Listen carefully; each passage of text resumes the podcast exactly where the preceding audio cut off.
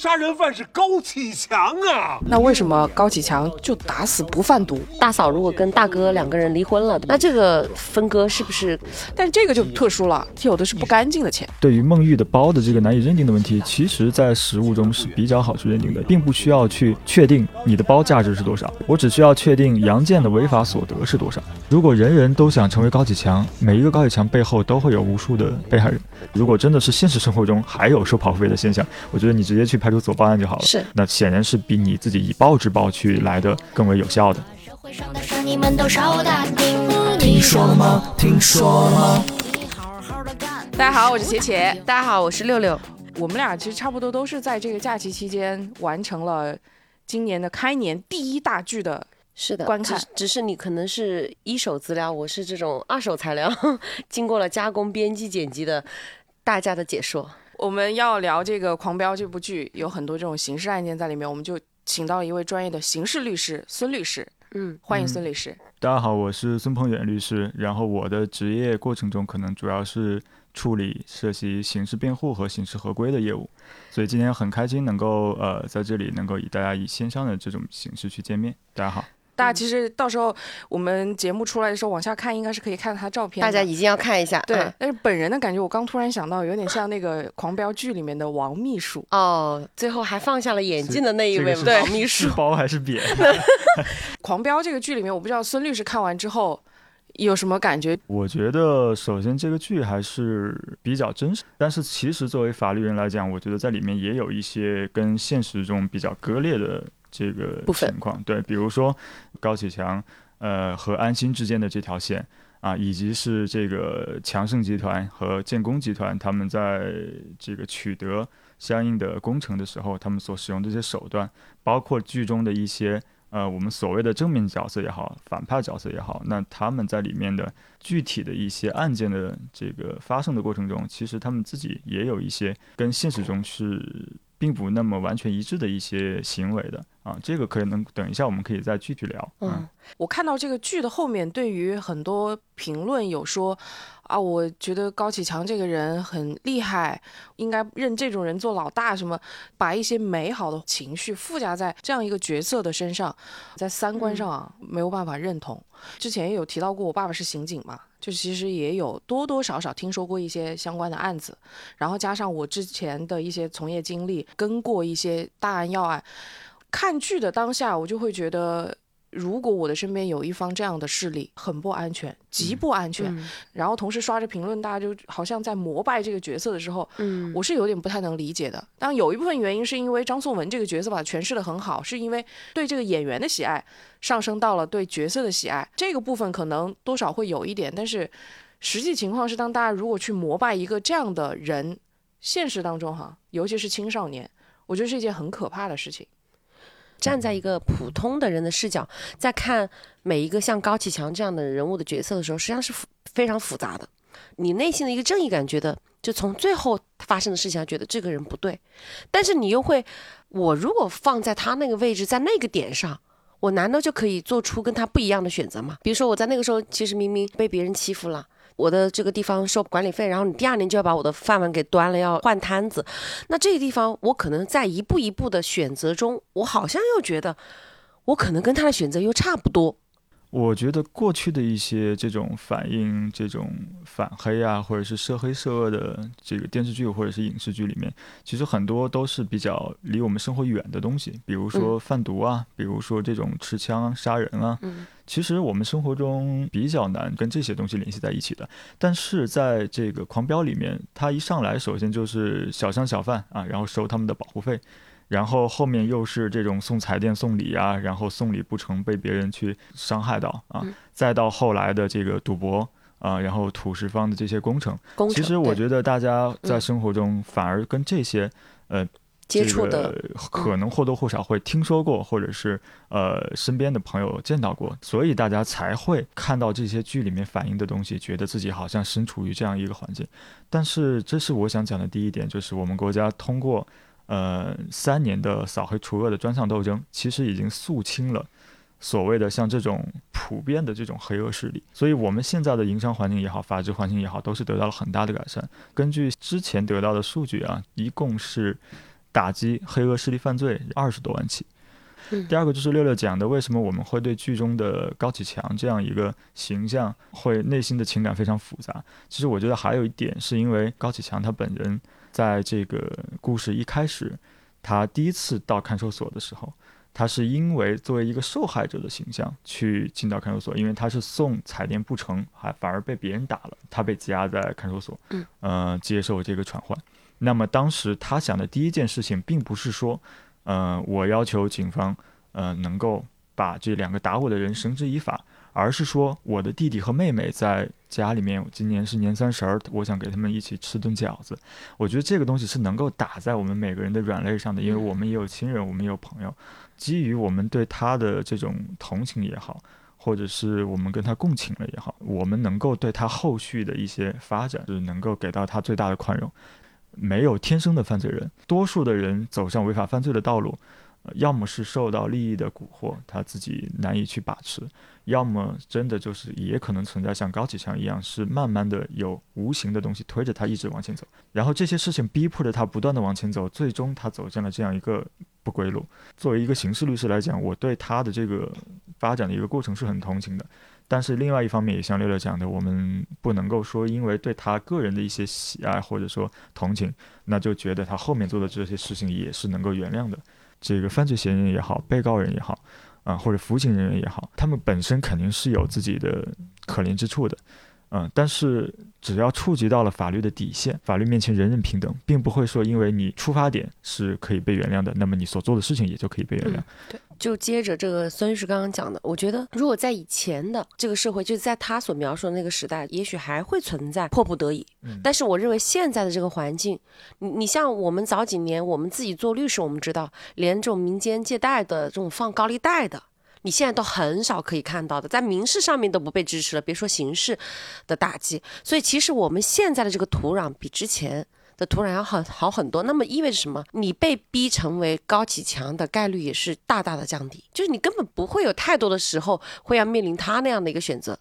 所以你现在也找不到太多你的理由说我的出发点是善意的。现在更多的犯罪，我不知道这是孙律师所经手的是不是这样，就是没有太多被逼迫犯罪的。我觉得是出发点，现在的情况是出发点是善意的，那么你有合法的手段去达成你的目的，嗯而不是说出发点是善意的，我没有选择，我只能拿起身边的这个棍棒、刀枪来这个通过暴力去实现目的。是，就像六六刚刚讲的，如果真的是现实生活中还有收保护费的现象，我觉得你直接去派出所报案就好了。是，这个力度和这个达成的对你的这个权利的保护，那显然是比你自己以暴制暴去来的更为有效的。呃，回归到这个剧里面，其实很多疑惑点啊，大家比较好奇，然后讨论的比较多的，我印象比较深刻的哈，就有一个是说，而现实生活当中有哪个大佬不是好多个女人？哪个大佬会不生自己的孩子？那我发现好像大家就关心这些花边新闻也会比较多。我不知道现实生活当中，我能说吗？对接触过的这些能说的吗？这是能说的吗？我就说一点嘛，反正我觉得这个不知道孙律师那边怎么样，我觉得他那边就会严重一点，我这边有钱人吗？一声叹息，已经给了很多答案出来。我不能说每个有钱人、男人或者是怎么都会是三妻四妾啊，然后外面有情人。但是确实在金钱面前，然后在很多时候，当他自己就突然到了上升到了一个别人的眼里很高的高度的时候，他希望他自己手中享有的权利就不会是那么一点点了。他希望他自己更多的能够突破一些原则，然后他也希望更多的人来膜拜他，包括女人。所以我就讲到这里就可以了，别的东西不能多说。然后还有一个也是大家会聊的比较多的，那每次就说黑社会组织嘛，我什么都干，那为什么高启强就打死不贩毒？嗯，这个我也很好奇。这个其实我之前也这个考虑过这个问题啊，因为剧中其实，呃，我们的第一想法是说，黑帮或者是黑社会性质组织，他们追求的东西是什么？那么我觉得第一个肯定是钱嘛，嗯，对吧？第二个可能就是权力嘛。在这个基础上，贩毒显然是一个来钱很快的一个途径。对对，在剧中高启强得知他的弟弟去贩毒的时候，是这个怒不可遏的。个人觉得可能有这么两三个原因吧。第一个是说，因为黑社会性质组织的成立背后可能会有保护伞，嗯。不然的话，我觉得还不配称作是黑社会啊，那可能只是恶势力或者是这种小的犯罪组织。嗯，对，那么想要成为黑社会，那首先你得首先打通保护伞，不然你犯个什么事情你就进去了，你这个很难维持的长久。对，所以在这个基础上，保护伞的这个选择啊，是一个很大的学问，对于黑社会这个组织来讲。所以那这个事情，我觉得能够有迹可循的，你像剧中也是一样的，在金海市这样一个架空的城市，他所选择的保护伞也都是金海市啊、上上下下政法体系也好，其他的这些有关部门也好，是这样的一条线。嗯那么贩毒这个生意很可能，因为我们知道制毒啊，然后运输、在销售、在容留他人吸毒，或者是有这样一个场所去提供给别人去吸食毒品，在整个的这一条这个链条里面，其实是要涉及到空间上来讲，会涉及到多个地市的。比如说你的这个毒品，你是掌控的本地的销售市场，那你在运输毒品的时候，运到你这里来的时候，其实这个是不可控的。啊，第二个来讲，如果是说你的毒品是自产自销，那你也很难保证自己的这个终端这些客户，这也就是这些吸食毒品的这些啊人员，他们都是你本地的人员。那有可能他拿着你的毒品出去之后，啊也同样的是会有在异地被发现、被抓捕所以它就会超出的伞的范围。啊。而且嗯我们国家有一个前提，是我们国家对于毒品犯罪的打击是非常的严厉的嗯，只要是有任何的一个跟毒品犯罪相关联的一个行为，都会啊认为是构成犯罪行为。危害并且结果特别严刑。罚非常重，嗯最高都是到死刑。嗯所以在这种基础上，你的保护伞不能够保证你一定在本地啊、得到保护。那作为一个有理性的黑社会性质组织的成员或者领导者来讲，那他一定会嗯、呃谨慎的去处理这个事情啊，这是第一点，我觉得是从法律上管辖来讲的。第二个层面，我觉得是这样，就是刚刚我们也谈到，黑社会性质组织首先它要搞钱，这是第一要务。黑社会性质组织也是呈金字塔型的，是跟我们的公司这些平常的组织没有什么区别的。嗯那么在这个过程中，肯定金字塔尖上的人，他能够摄取的利益是最大的，中层人员、基层人员、最下面的这些人员，也就是我们看到了这个一开始的小龙小虎这种收保护费的人员，他们日常能够拿到的利润其实是很小的。那么，当你这样一个黑社会性质的组织开始贩毒，从顶尖到最下面的这些人员，那么他们都是这个产业链的一环。每天经手的这些大额的毒品，那你必须是有人来完成的。嗯那么这些完成的人实际上是依靠于下面的这些。当他们每天经手的毒品和金钱的数量达到一定程度的时候，他可能就不再满足于去收取保护费了。对我收一台两万元的等离子彩电，我可能卖几克海洛因就已经有这个钱了。对，那么在这种层面上，很可能人心就不稳了。嗯，其实我打一个可能不那么恰当的比方啊，打工人啊，我们一起在公司上班，有一天可能我自己接到一个私单啊，可能也不费什么时间啊，那么我成这一单私单，可能的这个我的报酬是我的工资的月薪的。几倍还不止，那久而久之，我就不想要去要份这份工作了。嗯那么在这个基础上，我甚至还会想着说，我自己一个人赚这个钱也是赚，我喊上公司其他兄弟一起赚也是赚，嗯那这个公司就不复存在了。所以打乱了公司的组织架构。对，嗯所以我觉得这从底层就破坏了 这个组织的 这样一个架构。所以你看，我们国家其实真正的涉及到毒品犯罪，然后比较大型的，刚刚我们来的时候还在路上讨论说，还有一个叫做《破冰行动》的电影，嗯，那个里面就是呃塔寨村的一个原型，一个毒品犯罪的案件。那么在里面，其实那个规模是相当庞大的。他们依靠的是宗族的这种体系，就同一个村子的人，同一个宗族一起来完成这样一个犯罪。那么普通的黑帮或者是黑社会性质的组织，其实是很难有这种凝聚力的。那嗯大家都是各自为战，然后我我也是为了赚钱，我我那我现在赚的钱很多，我没有必要继续在你这里去参加你的其其他的工作了。所以其实我觉得是相通的。嗯、另外就是还有一点，就是我们国家对于呃毒品犯罪的打击力度是远远高于其他的，比方说我们刚刚提到的收保护费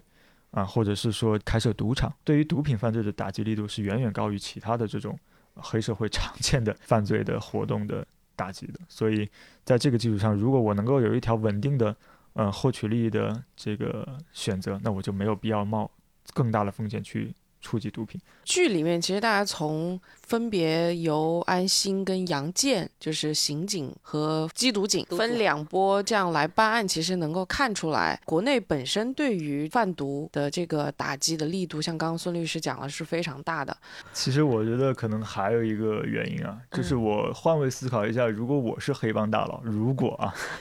当我得知我手下的小弟在贩毒的时候，其实我是很难去保证他们自己只贩不吸的。其实真实的情况下是自己以贩养吸，那么在这种情况下，如果我的小弟个个都是这个瘾君子，都是毒贩，都是这个吸毒者，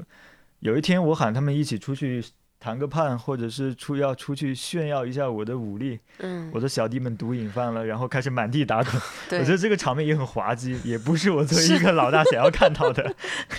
或者我的小弟天天跟我请假，老大，我想我今天有点事，我今天状态不太好，我觉得我也不愿意看到这种场景。不战而败。就我觉得本来是一个很严肃的事情，突然被孙律师描绘的真的很好笑。另外还有一个场景哈，也是大家也会提的比较多，就徐江拎着那个高尔夫球棍往外冲的时候，后面那得有多少人？上百人有吗？乌压压一片。可能前几年，可能每个人还得戴个口罩，然后才能进去帮助出门。现在也是一样的，这种很多人的聚集啊，然后你这种着装统一，然后才走出了一点小气势。哪怕是你没有故意伤害他人，你只是拎着棍子一群人这样走，我觉得都很难能够从一个地方 A 点走到 B 点。对，更何谈你还嗯能在 B 点走到那儿之后再实施暴力行为？那么在整个这个走的过程中，群众们就会发现这个事情，群众们 也纷纷拿起了纷电话纷拿，起手机拿起上传抖音，然后 现实生活中现在已经不太可能还存在有这种事情。所以在这个认定上，着装上是可以作为一个认定的标准吗？那个孙律师有一个专业有说法，这样的一个就是认定的标准的，因为就像刚刚我们讲的，其实对于什么样的人是黑社会性质组织，几个人只是着装统一了，你就说他是黑社会性质组织，这个本身也是对于刑法的一个不尊重嗯和解释的一个不负责。嗯那么黑社会性质组织呢，在我们国家前几年的这个扫黑除恶的过程中，其实也是有相应的法律去进行从法条上面进行支撑的。那么其中就对于组织的认定有这样一几个呃这个条件或者说是特征啊。第一个呢是叫做组织特征，也就是说。要想形成黑社会性质的组织，首先你得是个组织，你嗯的人数一定要达到三人以上，才被称作是我们法律意义上的组织，并且呢，这些人要经常的聚集在一起啊，然后去有组织、有预谋的实施犯罪活动，而不能说是我今天三个人在一起临时起意，我打了一个人，我们三个人就是黑社会性质组织了。嗯这个首先嗯是跟普通的这种临时起意型的犯罪活动是要区分开的。嗯啊，第二个呢是叫做经济实力特征。作为一个组组织来讲，首要的就是要有相应的经济实力，我才能维持住这样一个框架。这也是刚刚能够回答且且的一个疑问，就是我以作为徐江，我背后有几百号人，嗯，那我是肯定要有经济实力，能够嗯这个养住这么一帮人嘛，那不然的话也就分崩离析了。嗯所以经济实力特征也是其中的嗯第二个特征、啊。第三个特征呢是叫做行为特征，也就是说，我作为一个黑社会性质组织，我日常所这个采取的这个犯罪活动、犯罪手段要有相应的这些犯罪活动。比如说在山西啊、这样的一些矿产资源比较丰富的地方，其实几乎每一个这个煤矿它都是有护矿队的。护矿队是用来做什么的呢？一方面，它是为了保护自己的这些财产不受侵犯；另外一方面，它也是告诫别人或者是炫耀武力。那这个能被叫做黑社会性质组织吗？我觉得也不能被叫做，嗯因为我的行为并不是以犯罪行为为主要的这个行为。而且我也不是为了犯罪所设立的组织。对，嗯第三个是叫做非法控制特征，这个其实就是的，就是说你要在当地形成一定的规模，并且实际控制一定的区域或者行业。其实，在剧中也是一样的，这个建工集团嗯或者是强盛集团的形式，实际上是控制了当地的一些，比如说电力资源，比如说其他的一些资源，嗯，从而达到自己的组织的需求。嗯所以综合这四个特征一起，最后所能够确定的，呃，一个组织它到底是不是黑社会性质，还是不是啊，或者是恶势力，其实是有这样的一个法律去进行支撑，或者是去进行规定的。那就是以这个来理解，因为唐小龙和唐小虎最早他虽然是收保护费，这个行为看上去是黑社会组织，好像并没有上面的人，是不是没有我？觉得如果没有的话，那可能就不构成。但是剧中到底有没有？但是我们看到的是没有，然后加上他后来不是说要去吓唬一下那个徐雷，对吗？徐江的儿子，他也是临时收了一个收到了一个任务而已，就不叫任务吧，就是一个一派了一个活，至少是这样吗？我觉得关于徐雷的这个事情，你讲的是他呃，就是他们去电鱼对我觉得这个事情啊、首先肯定是构成犯罪了啊。嗯。但是我觉得并不一定是黑社会的性质组织犯罪。嗯，对啊，那么其次来说，高启强在当时的这样一个行为，也并不能被认为是组织或者领导者。是对于高启强来说是的，但是对于电鱼的两个人，其实也已经触犯了 这个法律。对是吗？电鱼的两个人，我们国家这个关于关于嗯呃野生资源啊这个的保护，其实也是非常重视的。尤其是长沙地区，我们专门对于涉及湘江的组织的犯罪，嗯其实是由开福区人民法院去统湘江一管辖的。资源对这个庭湘江有一个专门的保护，剧中他们这个两个人去电鱼的这个行为，其实也已经可能触及了刑法。其实不管是在野外的鱼塘，还是自家的鱼塘，电鱼都是违法行为。嗯那么按照刑法的规定，使用禁用的方法捕捞水产品，情节严重的，构成非法捕捞水产品罪。嗯那么另外在渔业法也有明确的规定，认为电鱼是使用了禁用的方法去捕捞水产品，嗯同样也是违法行为。也我在开福区，然后开庭的时候有一个案件，然后我就听到他在那里讲，说是有一个人是用很大的那种渔网还是什么的，就是它这个方式啊，就可能会是造成大面积的这个鱼可能可以捕捞进来的，就只捞到了两条鱼，但是最终也是 被认定为这个触犯了法律，然后涉及到犯罪。这里是额外给大家送一条法律知识点，是。不要电鱼，自家鱼塘都不可以，对。更何况电的鱼真的也不能吃。刚刚孙律师说到的这些关于这个黑恶势力组织的认定，我的理解啊，比之前要更丰富一些了。然后还有一个哈，就是也是大家会比较关注的，有一位演员因为饰演这个角色大火，就高叶饰演的这个陈淑婷大嫂，大嫂。好多人就说嘛，在一个男性群像戏里面，大嫂在这个里面，我记得非常经典的一幕，就是当高启强的势力越来越强，太叔坐在那个三个人坐在那个茶台的那个地方，大嫂就陈淑婷作为一个中间调和人，坐在中间来斡旋两方的关系。现实生活当中能够做到女大佬这个位置的，我不知道多不多，孙律师。其实还是有，而且我们能够在一些官方的报道中，其实是能够看到一些这种信息的。我所承办或者说接触到的刑事案件，主要还是以男性去组织领导的这种情况比较多。我觉得呢，可能也有一点是在于，在这个组织的成立的过程中，肯定是伴随着大量的暴力或者是这种违法犯罪的这种情况存在的。我觉得在这方面，可能暴力犯罪或者是有预谋的暴力犯罪、有组织的暴力犯罪，可能还是以男性啊、为主。但是这个也是我个人的一些片段性的，根据我自己的信息所嗯所所分析的啊。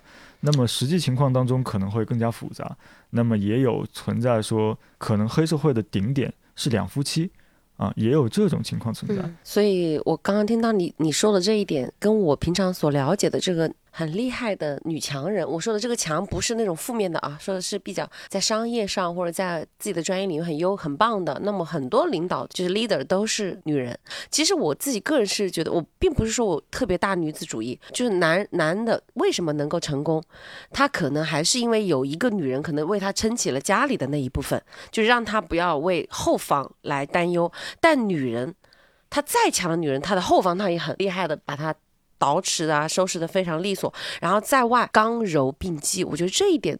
就是很难有一个男性可以达得到的。男性比较偏向于一种直线的这种逻辑方式，但是女性不是这样。女人会想的更多，她的预案是更加丰富和全面，她会提前设置这个安全垫，而这个提前设置安全垫的方式，我觉得很多男性的大佬是不会去想的。他反而更多的情况下是想的是我如何攫取到更高的利润，没有想过我能不能拿得稳、拿得久。嗯，就有的人说嘛，女人当她真正狠起来的时候，嗯，是要比男人更果敢的。有一些大佬他一定是深谋 想了很多。我这时候就会想到《无间道》里面的刘嘉玲，就是大概是一个这样的角色，就是很狠。当他狠的时候，他可能可以排除更多的。其他的干扰，然后在这个《狂飙》这个剧里面呢，你像陈淑婷，就像你刚刚六六讲的，就是他会把这个后方安顿好吗？就是你想象一下啊，如果这个家里面没有陈淑婷，以高晓晨这种 冒失，对冒失的这种做法，可能那高启强这个组织到不了这么久。我刚刚讲到的这个女性的特质，我觉得陈淑婷她身上就具备，所以她在很早之前，她是就已经想要把这些有可能发生风险的这些东西。扼杀在这个。萌芽状态了，我觉得他是有这样的一个想法和先知性，我觉得是有的。再再另外说，我觉得是女女强人一个方面，还有一个方面就是她在居中斡旋的这个角色上面非常重要。我觉得很多事情都是可以不是要用刚的方式解决，在这个时候，一个女性的角色柔的方式，她在中间是吧，来去做这样的一个工作，我觉得女性比男性一定有天然这样的优势一些。刚刚讲到说，在这种犯罪集团里面，女性担当的这种角色，我其实有一个画面，就一直在讲说，像。刚刚孙律师讲的，因为暴力事件比较多，可能男性在先天的优势上，那他这一部分可以承担更多的功能。那你想想看，要是在一个黑社会集团里面，如果是女老大。然后像遇到了后期这个程程不是回来建工集团嘛，嗯，然后跟这个高启强来抢这个业务啊、势力啊这些，那你说要换一个把高启强换成一个女的，两个女的来抢，然后跟太叔撒娇，哎呀太叔你把这个业务给我嘛，你说这个也有点好像不太像一个黑社会组织该有的样子，就好像呃确实之前包括刚我们一直开头有说管律师嘛，他之前来聊过这个女性犯罪。嗯，就好像也聊到女性犯罪，其实它涉及的领域更多的可能是在，呃，那个应该是怎么说？组织卖淫，在组织卖淫这个部分，卖淫这一块，对，嗯，呃，确实是这样的，因为我自己这两年承办了一些就是组织卖淫，或者是协助组织卖淫，或者是强迫卖淫罪的罪名的案件，在这些案件当中，尤其是真正去对接这些。呃，这些失足的这个女性的这个事情上面，其实是主要由女性去进行负责对接的。那么，在这个我们已经披露的一些黑恶势力的案件当中，也有女老大，她发家也是通过这个酒厂啊、夜店啊，然后去这个通过组织卖淫的这种犯罪的手段去这个获取利益，然后演变成为。这个各行各业的这种渗透，所以在这个过程中，女性本身可能这些女老大自己也曾经是这样的一个呃被害人或者是失足妇女的一样一个角色，后来转变成了加害者，或者说这个犯罪的嫌疑人，或或者是被告人，或者是在押人员，所以他们是这样有一个角色的转变的。所以我觉得在这个过程中，我们还是应该去这个理性的去看待。我觉得。虽然他们自己曾经是呃受害人，但是当你从受害人转变为加害人的时候，那你的性质就变了。那我觉得我们不能也同样的是不能够之前对他们同情，去这个认为他们应该得到更轻的刑罚。我觉得这个也是这个不客观的。就是我们平时讲的。法律是道德的底线嘛？对，那这个法律已经是给你兜底了。如果连这一条线都突破了的话，那就没有办法再做其他的原谅了。嗯，还有一个哈是在这个剧里面，我们有时候会聊到说高启强的这个结果啊，就是赚了那么多钱也没命花。嗯。好多人就说：“那我可不可以先离婚？” 用六六又到了我的这个专业范畴了，六六六关其实之前有科普过很多嘛，就是婚前财产啊、婚内财产啊这些，但这个就特殊了，嗯，因为这个钱来的有的是不干净的钱，嗯，非法的钱。网上不是很多人在说，如果大嫂如果跟大哥两个人离婚了，对吧？这个钱他们实际上又属于黑钱，那这个分割是不是？是吧？是不是可以通过这种方式来转移走？首先，我们在分割的那个点的时候，我们是假设说啊，我假设这种情况下还没有被追追溯为犯罪，这个钱还没有被认定为是赃赃款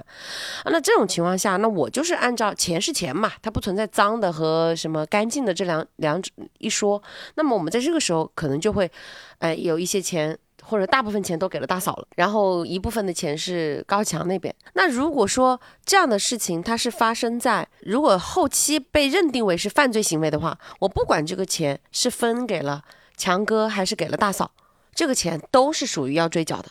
都是要上缴的。就包括其中有一个片段，我记得嗯就是李一桐演的那个角色，就孟玉，她有嗯提一个非常昂贵的奢侈品包嘛。嗯，这个如果是在他不知情杨建的这些所作所为的情况下，他拎的这个包。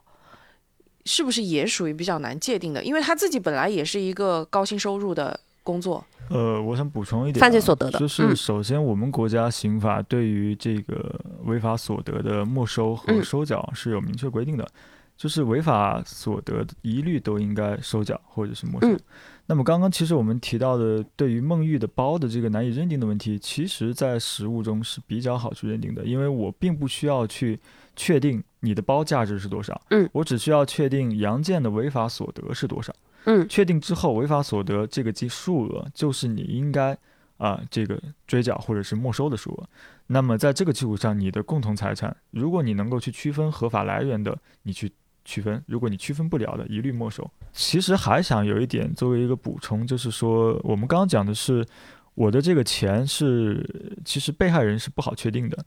还有一种是我的被害人是好确定的，那这个钱追缴之后是要返还给被害人的。嗯啊，也就是在我们很多现在呃诈骗罪或者是集资诈骗的案件当中，非法吸收公众存款的案件当中，其实我追缴回来的这一部分钱，首先是应该先退还给被被害人害人的。啊，除此以外的部分，或者是我再处以罚金刑，或者是有多余的部分，才是我没收的部分。嗯啊，其实是这样一个逻辑。这部剧我觉得，就作为一个日常消遣来讲，大家看它豆瓣评分就可以发现，它确实是给我们的这个目前的剧荒啊，真的是添上了浓墨重彩的一笔。现在好像是九点几分嘛，就是它的评分，它的这种复杂化，它的整个这个从一个普通的鱼贩到最后变成一个犯罪组织的一个集团大佬。就这个过程，其实大家可能看的是真的很过瘾。当然，就是开头我也讲了，就是生活当中很多人会有一些言语当中哈，只是开玩笑，但是我是真的很担心说有这种青少年，因为我会回想我们读书的那个时候，就真的有小朋友或者是那种呃相互之间有有矛盾啊。就拎着个树枝什么，就是我们要去打架，就是其实很多人都是从这个影视剧中来学习的。我作为一个曾经的这个记者，也跟了就是公安线很多年，就我所亲身经历过的这种暴力案件，远不是大家在影视剧当中看到的那个样子，那可能要比他触目惊心很多倍。就是我可能，尤其是现在做了妈妈之后啊，我更多的是希望让他有一个让小朋友有一个辩证的思考。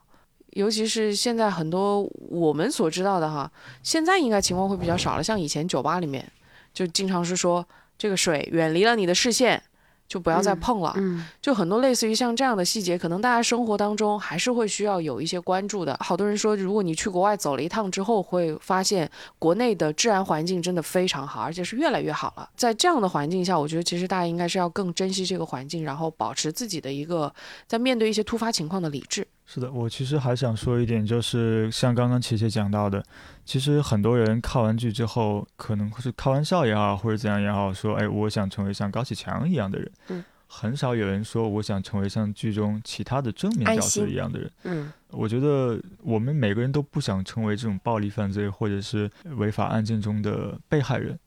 那我们至少要做到一点，先我们不要成为加害人。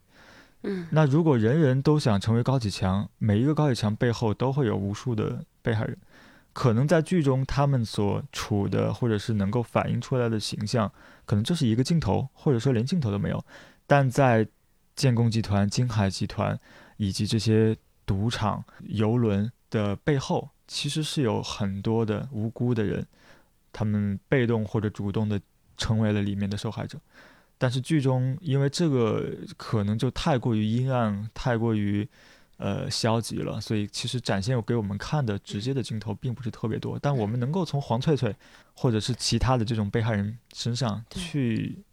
我觉得更应该跟他们共情，而不是跟高启强共情。是，当然高启强身上有我们。应该去呃这向他去看齐的，比如说他很重视亲情，嗯他跟他的弟弟妹妹，呃之间的感情也非常好。我觉得大家应该 看这一部分，而不是说我高启强怎样刀在手跟我走，应该不是去注重这方面的事情。那么还有一点就是，借着这个机会，我也想跟大家分享一下这个法律的一些小的常识，因为在剧中我们经常也能够看到，大家天天打电话或者就录音，然后包括安心去卧底，包括黄翠翠是按这个事情被被大佬发现，也都是因为大家录了音。那我们还要录音吗？我我如果没有录音，我们是不是可以这样设想一下？如果黄翠翠没有录音，他就不会成为牺牲品；如果安心也没有录音。那可能他也不会被这些呃，这个这个什么驴子、瘸驴子去发现，疯驴子、疯驴子。所以，那我们还要录音吗？我觉得还是要的，尤其是在我们现在的生活当中，嗯，收集证据其实是很重要的一个环节。不管是我们要维护自己的权利，还是去打击别人的这些啊，了解到的他们的一些对你不利的事情，我觉得都是有必要通过这样一个形式去获得证据的。啊，虽然这个证据的来源并不一定那么合法，但是这已经是你能够在你的有限的手段或者渠道当中能够取得的最大的自己吧，我觉得为自己了，嗯啊，能够取得的最大的一个有利的证据了。能够有书面的凭证是最好，没有的话，录音证据也是很重要的一环。在我们所经办的很多案件当中，嗯，也是有录音证据的出现和使用的。对我经常会说，我们很少会有人就是像律师一样，我们知道去主动去取得某些证据，让对方啊，比如说啊，我想让对方承认某些事实，很少会普通人会。但是为什么我们还是会要交友的人，就是带当事人，或者说你觉得你在你的权利有可能会被侵犯的情况下，你为什么要录音？是因为你是要保护好自己的。你虽然并不清楚你会录到什么东西，但是你录了音。你在那个重要的环节点，你录了音了，也许就是保存下下来，对吧？对对方不利的东西，不是让你去一定要去攻击对方。对，所以就是对我们来说，你别你也别想那么多，把它把录音在关键谈判的时候讲话的时候，把这个录音键开启就可以了。这个也不仅限于是刑事案件，包括身边出现的一些小的纠纷啊，哪怕是跟朋友之间借个钱什么的，其实大家都可以运用上这些手段。狂飙这个剧，我其实看的是真的是有点意犹未尽，包括里面很多，就后期大家说有一些烂尾了嘛，就很多细节可能没有补充到这个里面来，我还蛮期待。接下来看是不是有一些其他类似的这样的剧的呈现？其实为什么大家这么的关注这一部剧？我觉得可能也是有一部分原因，一个是对这个扫黑除恶的这个肯定，这个成绩的肯定；另外一方面，其实能够这样大篇幅的去展现这一部分大家曾经可能不是那么熟悉的这种社会现象，也是因为整体的社会的氛围。要比以前要更好了，而且是越来越好，所以大家会有一种揭秘的心态，就好像是以前的这种这种揭秘档案啊，封存了很多年，现在我们可以来看了，也是就会证明这些事情可能是在逐渐离我们远去。当然，生活当中啊，大事小事其实还是要保护好自己，对，先从自己做起，就像孙律师讲的，先不做加害人。那在这个基础上，我们保护好自己，可能就是对于生活的一个最好的交代。我记得也是很翻了很多的这个关于《狂飙》的这个影评，里面有留言就说，其实从这个剧的一开始，每一个小人物，每一个小角色，其实他只是想吃一口饱饭，过好自己的日子。呃，往更好的方向走，不一定是犯罪集团嘛。可能是什么正规集团？正规集团，对，做点其他的正经的事儿啊什么的。那今天也谢谢孙律师的分享，嗯，谢谢大家，谢谢大家，谢谢。